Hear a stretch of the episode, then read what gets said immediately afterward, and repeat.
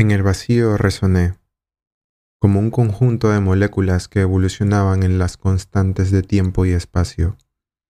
Evolucioné, hasta convertirme en una posibilidad más del infinito, hasta que llegué a la totalidad de mis células en la sinfonía de la homeostasis.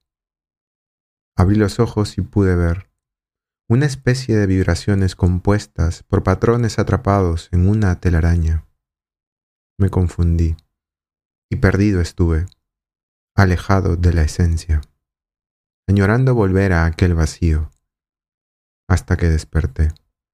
En la presencia, abrí el otro ojo y ya era demasiado tarde, mas tomé conciencia y resoné. ¿Qué es la conciencia?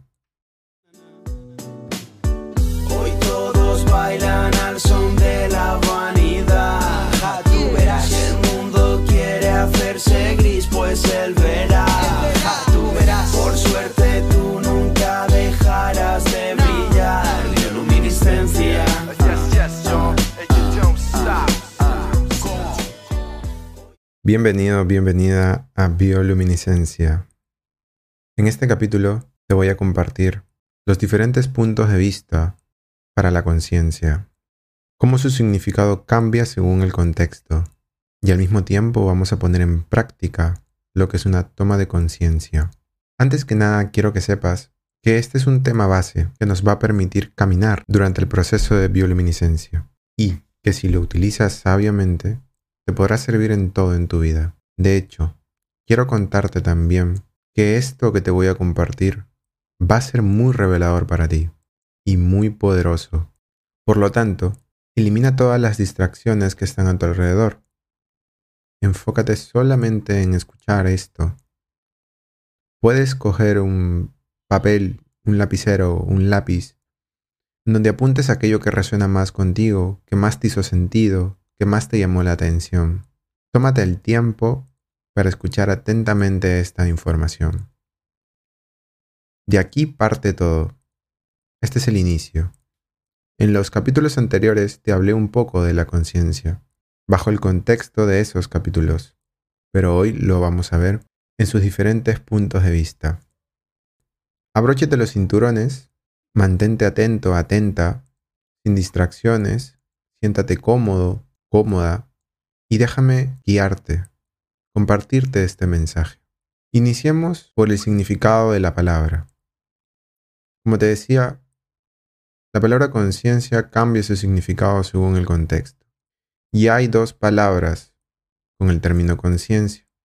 Una es con S y la otra es sin S. La palabra conciencia con S significa, en palabras simples, el hecho de darnos cuenta de algo. Es esa capacidad innata que tenemos como seres humanos de reconocer la realidad o de adquirir un conocimiento de la misma. Darnos cuenta es simplemente darnos cuenta. Por ejemplo, una persona que vive con adicciones no es consciente de que su cerebro está condicionado, de que por más fuerza de voluntad que tenga, va a ser muy difícil que cambie sus adicciones porque el cuerpo y el cerebro funcionan a través de un condicionamiento. Esa persona no se da cuenta de que su fuerza de voluntad es en vano. Lo mismo puede ser con una persona que toma bebidas azucaradas. Esa persona no es consciente de que el azúcar produce adicción y que obviamente genera enfermedades a largo plazo. Una persona en una relación donde solamente le produce daño no es consciente de su dependencia emocional y que tiene vacíos interiores producidos en su infancia por los cuales depende de esta persona. No se da cuenta de eso. No es consciente. Ni tampoco tiene el conocimiento del mismo. Así que cuando utilicemos la palabra conciencia bajo un contexto de reconocimiento, ya sabes que, en otras palabras, estamos utilizando el concepto de darse cuenta de algo.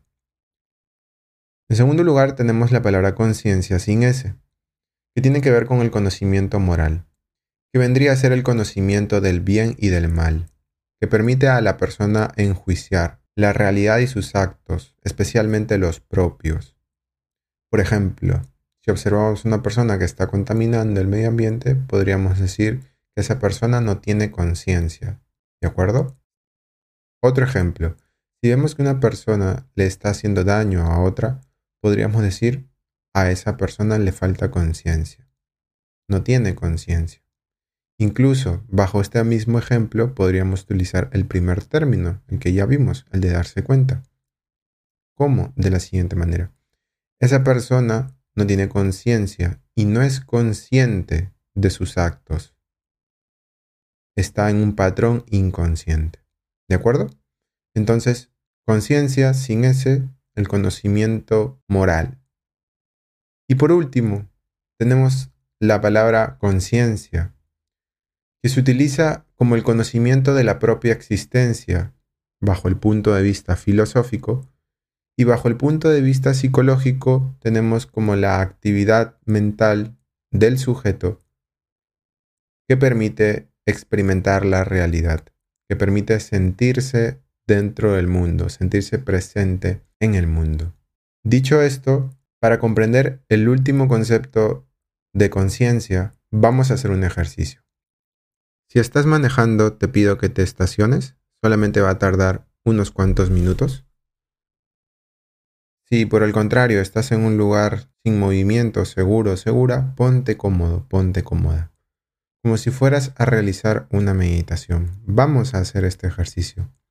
Te pido la mayor concentración y la mayor disposición. Esto es para ti. Esto es un ejercicio que te va a permitir comprender e integrar este tema de la conciencia. Yo te voy a realizar una pregunta constantemente y quiero que observes lo que piensas, que prestes mucha atención a lo que sientes, sobre todo a las respuestas que constantemente vienen a tu mente. ¿De acuerdo? La pregunta es, ¿quién eres? Si no hay respuesta, podrías preguntarlo en primera persona. ¿Quién soy? ¿Quién soy? ¿Quién eres? De seguro acabas de responder tu nombre. Es muy probable que hayas respondido tu nombre. Bueno, yo soy Giancarlo Queirol. Ese soy, ¿verdad? Te recuerdo que tu nombre se te fue otorgado por medio de tu mamá y de tu papá, que pudo haber sido cualquier otro nombre, pero tienes ese nombre. Pero no eres tu nombre, podemos cambiarte el nombre, podemos ponerte un apodo y de la misma manera las personas que te conocen van a identificarte a través de ese apodo. Si no eres tu nombre, entonces, ¿quién eres? ¿Quién soy? De seguro me acabas de responder tu nacionalidad, el lugar donde vives, donde naciste. Bueno, si no soy mi nombre, entonces soy peruano, soy colombiana, soy mexicana, soy argentino, soy español, ¿verdad? Te recuerdo también que pudiste haber nacido en cualquier otro lugar.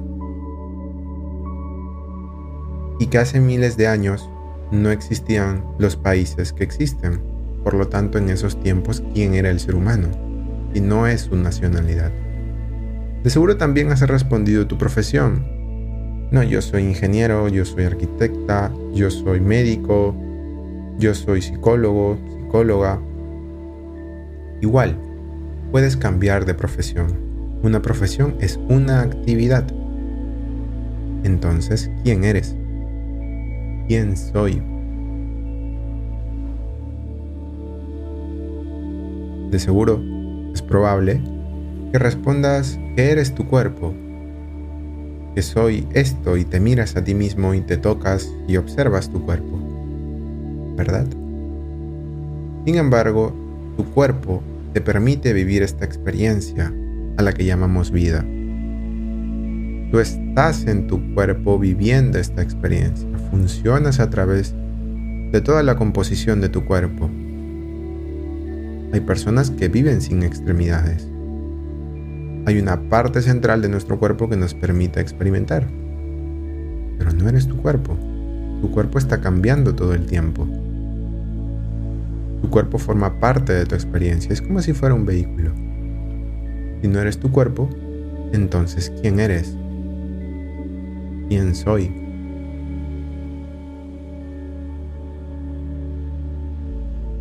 Quizás ya estás en la puerta, en el punto de entrada. Si estás respondiendo algo como que, bueno, yo soy yo y yo soy yo y ya, Giancarlo, si me preguntas quién soy, soy yo, yo el que está aquí y ahora, el que te está escuchando, ese soy. Si ya no soy mi nombre, ni mi nacionalidad, ni mi profesión, ni mi cuerpo, ni nada de lo que acabamos de mencionar, pues soy yo y ya está. ¿Y quién es ese yo? ¿Quién es ese yo? ¿Cómo es? ¿En qué consiste ese yo? ¿De qué está formado? Ok, estamos en la puerta de entrada. Quiero que demos el primer paso. Ahora me gustaría que puedas observar lo que estás pensando en este momento. Si hay imágenes en tu mente, obsérvalas. ¿Qué estás pensando? Es muy probable que simplemente estés atento a este audio. Y eso está bien. ¿Hay acaso alguna voz parlanchina dentro de tu cabeza? ¿Estás escuchando algo que no fuese mi voz? ¿Verdad que hay un cierto ruido, hay ciertos pensamientos? Quizás sí, quizás no. ¿Qué estás sintiendo en el cuerpo? Es muy probable que te sientas incómodo, incómoda, como que algo te está incomodando en estos momentos. ¿En qué parte del cuerpo lo sientes? ¿Podrías darle un nombre a esto que estás sintiendo? ¿Qué emoción es? Quizás ya te sentías triste o venías alegre y decidiste escuchar un capítulo de bioluminiscencia. ¿Y cuál es esa emoción entonces que prevalece en tu cuerpo? Puedes observarla, ¿verdad? Por favor, presta mucha atención con la siguiente pregunta. ¿Quién es el que está observando? ¿Quién es el que está sintiendo? ¿Quién es el que está escuchando los pensamientos de la cabeza? Volvemos al mismo punto. ¿Y quién es ese yo? ¿Cómo es? ¿En qué consiste? Todas las corrientes espirituales, los más grandes maestros de la espiritualidad y hoy por hoy científicos que están estudiando este campo, nos han tratado de enseñar esto esta parte interior, esta parte divina, ese observador. Hay una conciencia observadora. ¿Quién eres tú? Eres pura conciencia que observa los pensamientos, que sienten las emociones a través del cuerpo. No es el cuerpo, no es los pensamientos, ¿verdad? Ahora, ¿qué es lo que piensas constantemente? ¿Estás de acuerdo conmigo que la mayoría de tus pensamientos simplemente son recuerdos? ¿Cómo puedes pensar en algo que no sabes? ¿Cómo puedes pensar en algo que aún no experimentas? Todo lo que piensas son recuerdos, deseos del pasado, responsabilidades, cosas pendientes que tienes que hacer, tu día a día, el trabajo, lo que vas a comer. No puedes crear un plato de comida que no conoces, por lo tanto creas platos de comidas conocidos. No puedes pensar en algo que nunca hayas escuchado o no haya aparecido en tu realidad tu conocimiento lo recibes por tus experiencias y tus experiencias son del pasado. Por lo tanto, todo el tiempo estás pensando en el pasado y estás sintiendo las mismas emociones a las cuales estás habituado, habituada, acostumbrado, acostumbrada. Y el cuerpo, al igual que la mente, funcionan a través de un hábito, funcionan a través de un condicionamiento. Y si solamente estás pensando en el pasado y estás sintiendo emociones conocidas, lo que estás creando es un futuro igual al pasado. Es decir, no hay futuro, solo creas más pasado. Por eso, no cambias. Por eso, la mayoría de personas no cambian, porque todo el tiempo están pensando en el pasado y sintiendo las mismas emociones todo el tiempo o buscando sentir las emociones que sintieron en algún momento en sus vidas y que las extrañan. Como aquel recuerdo, aquella alegría. Si has llegado hasta aquí conmigo, quiero felicitarte. Ahora permíteme ir un paso más profundo. Vamos un poco más profundo. ¿Estás de acuerdo conmigo que entonces tus pensamientos son del pasado. Tu nombre es algo que no eres.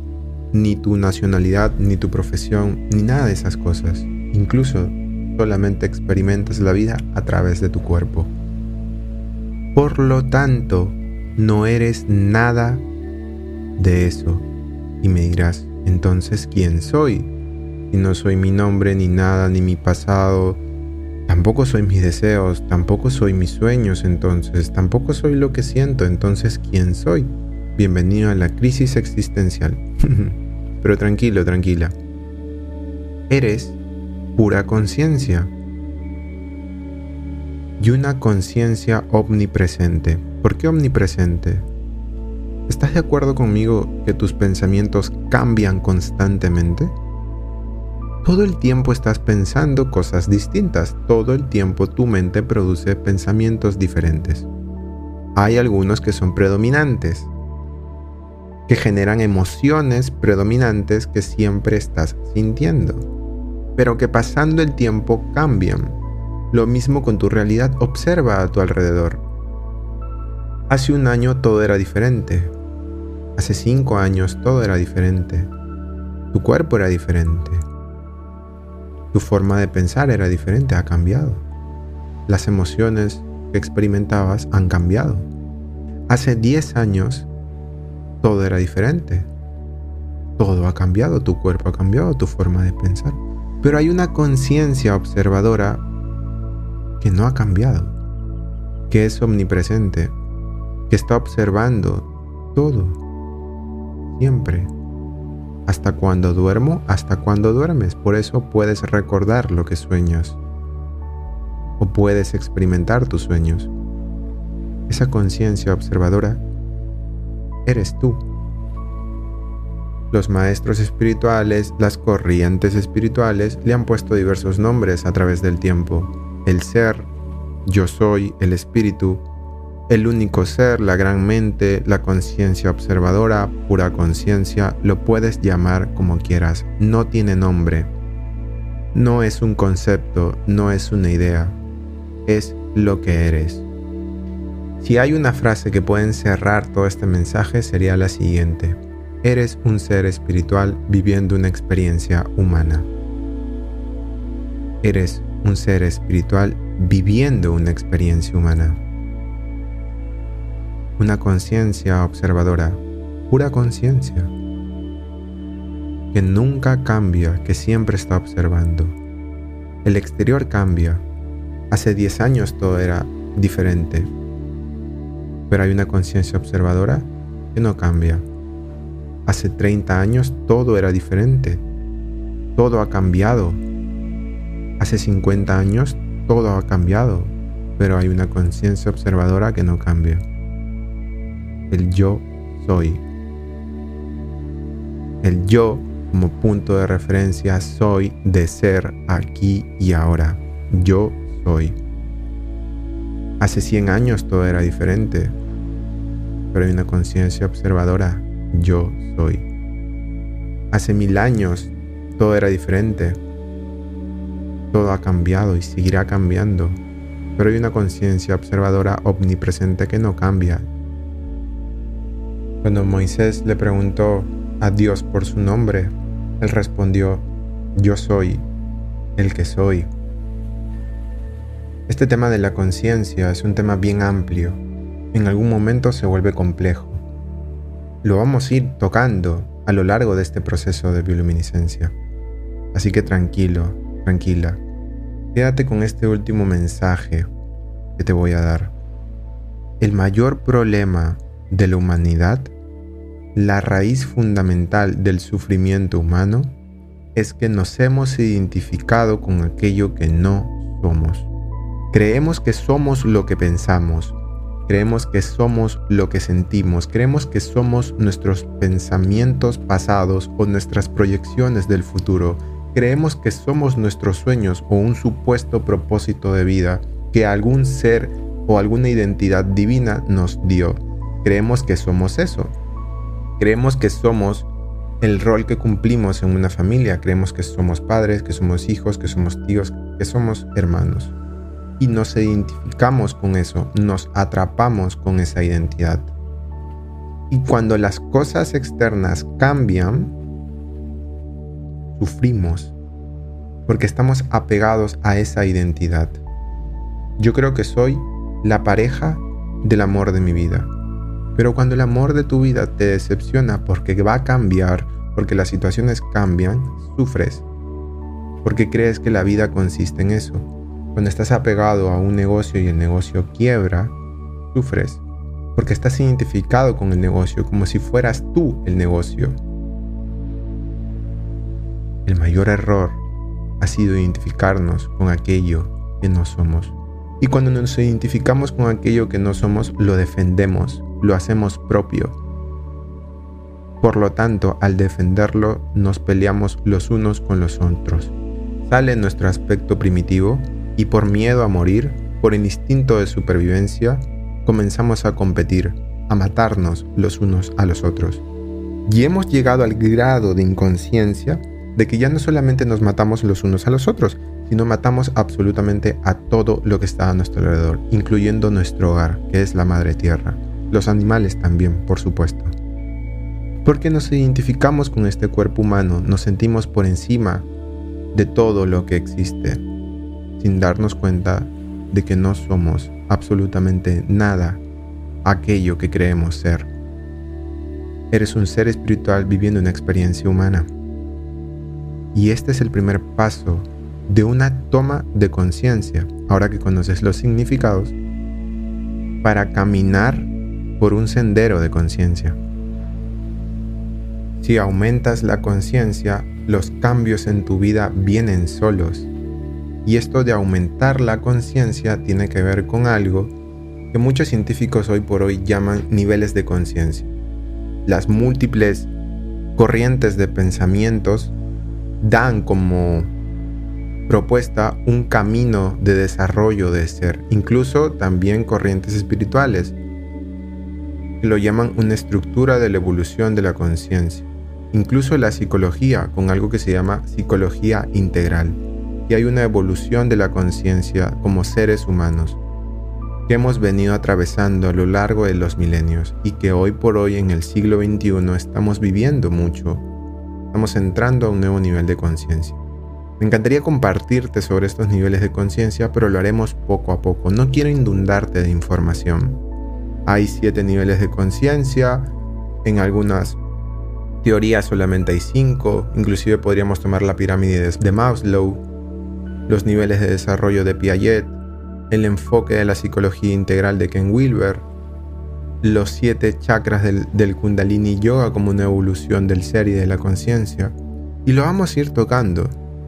Yo te voy a compartir todo. Mi compartir es desde el amor, como bien te conté en los capítulos anteriores. Y es porque cuando una persona toma conciencia de quién es realmente, pasan cosas maravillosas. En primer lugar, quiero explicarte algo biológico. Cuando tú dejas de pensar como piensas, de identificarte con tu mente, comienzas a observarla. En la observación tu mente pierde energía. Tu cerebro tiene más energía para pensar en nuevas cosas, dejaste de ser quien has sido. Y te abres a un mundo nuevo de posibilidades, con infinitas probabilidades, porque ya no estás pensando en aquello que has pensado. Esto obviamente toma tiempo, es un proceso. el cuerpo también recupera energía, porque ya no está sintiendo esas mismas emociones con vibraciones densas que descargan energía, que te hacen sentir cansado, perezoso, etc. El cuerpo se regenera, comienza a entrar en un estado de equilibrio, de coherencia. La mente y el cuerpo comienzan a alinearse y pasa algo fantástico en el medio, el corazón. El corazón comienza a abrirse, por decirlo de esta manera. Emana una energía diferente a la que hayas experimentado anteriormente tu vida comienza a cambiar ante tus ojos porque tú estás cambiando, porque has dejado de ser quien has sido. Y esta divinidad, este ser espiritual, comienza a tomar terreno, por decirlo de esta manera. Te abres a un mundo nuevo.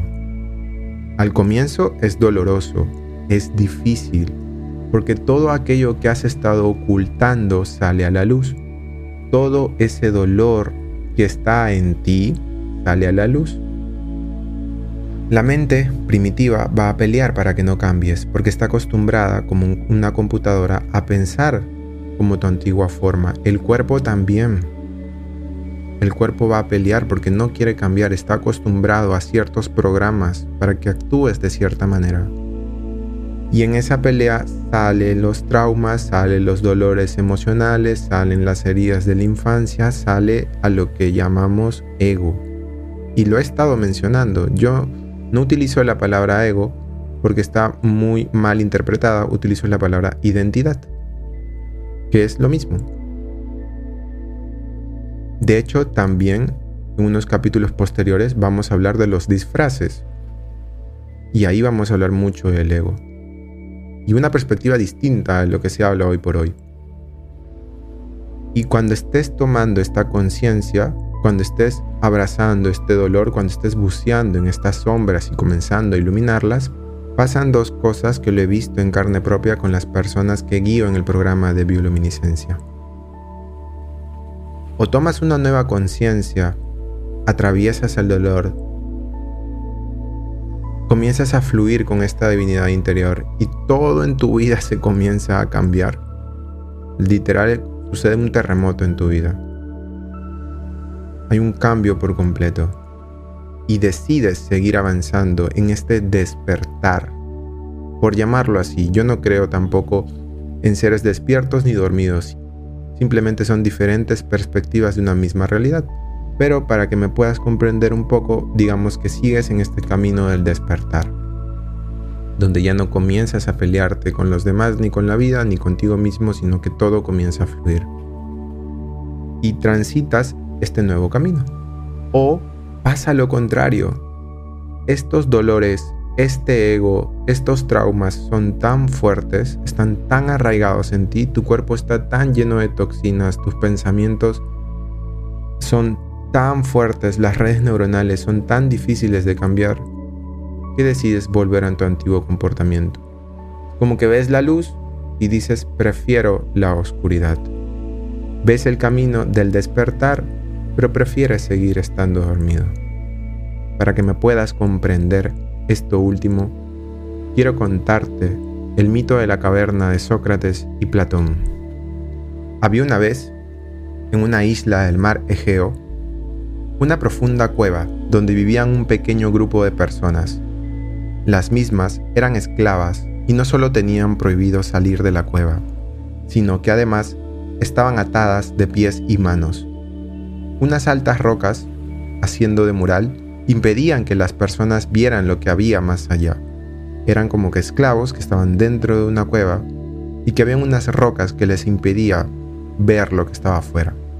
Vivían en las sombras pero cada tanto una luz parpadeante se encendía, y sobre los muros rocosos de la caverna veían sombras proyectarse en movimiento. Los esclavos creían que todo lo que existía en el mundo era esa cueva, esas sombras, y la parpadeante luz tenue. Sin embargo, detrás del muro era donde pasaba la magia. Allí, otras personas se encargaban cada día de encender un fuego que emitía esa luz y delante del fuego colocaban figuras de animales, personas y objetos, moviéndolos como marionetas. Esto proyectaba las sombras sobre las rocas que obnubilaban a los esclavos. Entonces, un día de esos, uno de esos esclavos logró desatarse y se liberó. Atravesó el muro de piedra y vio las marionetas y el fuego. Entendió que lo que había visto toda su vida criado allí había sido solo la sombra de la verdad. Pero no se detuvo allí y se llenó de valor para salir de la cueva. Al llegar al final del túnel vio la brillante luz del día, algo que jamás había visto, y dañó su vista, impidiéndole ver el mundo. Por un largo tiempo se negó a ver, cubriéndose, buscando las sombras, sitios oscuros, para sentirse a salvo en lo conocido, a lo que estaba habituado. Solo podía ver y comprender las sombras, así que empezó a seguirlas mirando el suelo, hasta que empezó a animarse a ver los objetos desde los cuales la sombra era proyectada. Vio la naturaleza, las plantas, los animales, las personas y comprendió que las marionetas no eran la verdad. Eran solo un juego, una simulación de este mundo verdadero. Pero aún le llevaría más tiempo poder entender de dónde provenía la luz de verdad que permitía verlo todo. En la noche se atrevió a ver las estrellas, luego la luna y un día estuvo listo para mirar al sol. Cuando descubrió todo el mundo, decidió volver a la caverna, donde estaban sus hermanos esclavos, amarrados, y decidió volver para liberarlos, para que pudieran ver la verdad. Al adentrarse por el túnel, se dio cuenta de que su visión fallaba y no podía ver las cosas con claridad, pues se había acostumbrado a la luz y volver a las sombras le era muy difícil. Al encontrar a los demás, les contó lo que había descubierto. Los otros esclavos creyeron que se había vuelto loco y que no podía ser como ellos. Empezaron a temerle, a llamarle loco, apartándolo e incluso llegando a pensar en asesinarlo si sus locas ideas amenazaban con la comodidad de sus vidas.